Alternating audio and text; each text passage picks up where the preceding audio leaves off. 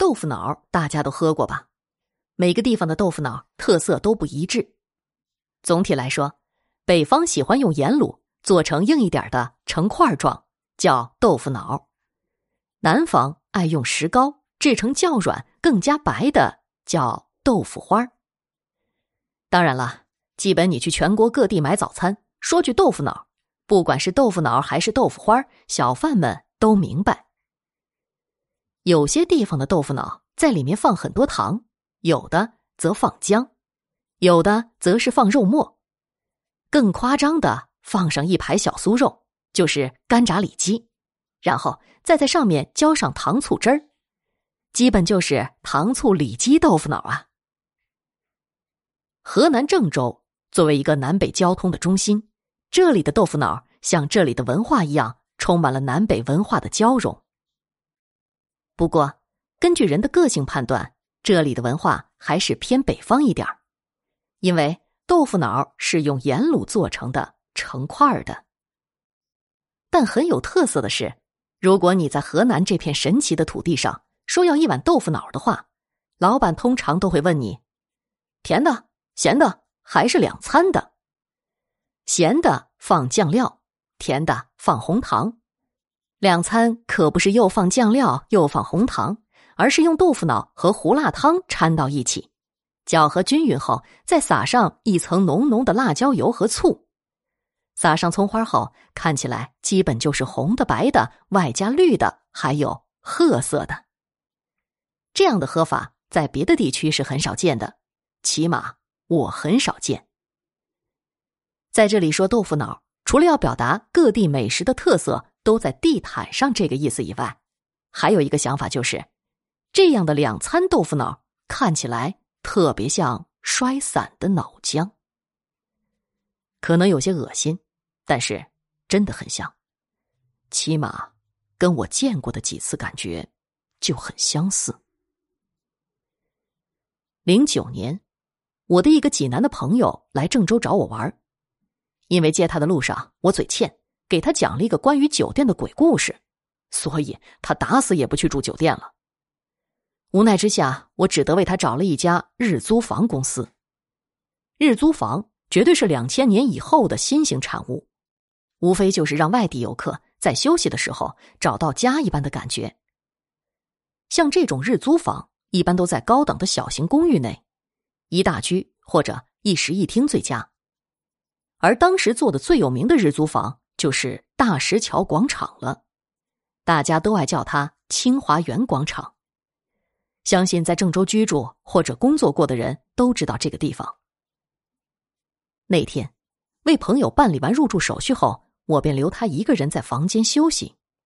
我和房主一同坐电梯下楼，并且与房主去位于四楼的办公室交钱。当我们走出电梯的时候，突然听到“砰”的一声巨响。我们赶快把头伸向了窗户外面，一个人跳楼了，一个穿着西服的男人跳了下来，他从高空中跳落，落在了三楼的回廊上。在广场的三楼有一个搭起了玻璃罩的回廊，男人穿过了玻璃罩，摔在了回廊当中。我们在四楼看去，就像在二楼看到地上有人跳楼一样清楚。我们清楚的看到了男人跳楼后落地的惨状。那个男人穿着西装，但是衣襟上已经被鲜血迅速的染红了，地面上的鲜血扩散成了一滩。男人的骨头从身体里刺了出来，露在衣服外面。最可怕的就是男人脑袋已经摔开了，鲜血混搭着脑浆，红的。白的、绿的，还有些褐色的，就像，就像，哇塞，脑袋都摔开花了，豆腐脑啊！房主说道：“是的，就是豆腐脑。只是我的大脑不想让我把这么美味的食物和这残忍的画面联系起来。”我听见他接着说：“我回去拿碗，然后。”来一碗香浓热乎的豆腐脑，你们觉得怎么样？周围的大部分人都哄笑了起来，有的人表示他很恶心，有的人显示出对他残忍的鄙视。虽然大家都没有说出口，但是他们的表情出卖了他们。就在那天晚上开始，奇怪的事情接连不断的发生了。首先是在当晚的电梯，许多人莫名其妙的发现所有的电梯停在了三楼。其次，过了十一点，不少下夜班回家的人回来后，都在电梯中看到了一个穿西装的男人。他一直站在角落里，背对着电梯门。还有很多住户莫名的看到了镜子里出现了一个穿西装的男人。这些只是个别人说的事情，我们作为道听途说可以不加理会。但是下面发生的事情，都是我和一些朋友亲眼看到的。那公寓的隔音效果应该是不错的，但是。那天晚上，在大约三点的时候，大部分住户都被一声惊恐的叫声喊醒了，然后听到玻璃破碎的声音和“啪”的一声，这声音就好像，好像你拿着一块肉使劲扔在地上的声音。所有人都醒了，因为他们都想，要是在较为隔音的房子里出现这样的声音，那么外面肯定是发生了什么大事情。但当有些人在窗外向外望去的时候，却发现什么也没有发生。后来，我曾经专门为此事去考证过几位朋友，他们住的相隔甚远，但却在那天晚上都听到了这样的声音。而第二天，依然有一些人在相互的打听昨晚发生的一系列的惊悚的事情。总之，得出一个结论就是，这里闹鬼了。那天中午，从济南来的朋友听到这些鬼故事，还有经历了昨晚奇怪的声音后，又要让我换地方，非要去我家住。无奈之下，我只好答应他，收拾行李。和在楼下的时候，朋友一直嘟嘟囔囔的说：“住酒店，你在酒店遇鬼；住公寓，公寓有人跳楼；跟你去唱个歌，还能碰到神秘服务生；吃个羊肉串吧。”吃羊肉，你嫂子竟然是个秘密！你说说你啊，老鬼，成天身边太多邪乎事儿了。我要不是凑巧两三样赶上了，我还真以为你要么是胡编乱造，要么是衰神附体了。我听着他喋喋不休，带着他的行李走到了位于四楼的房东办公室，在那里站着几个人，看来都是来等着退房的。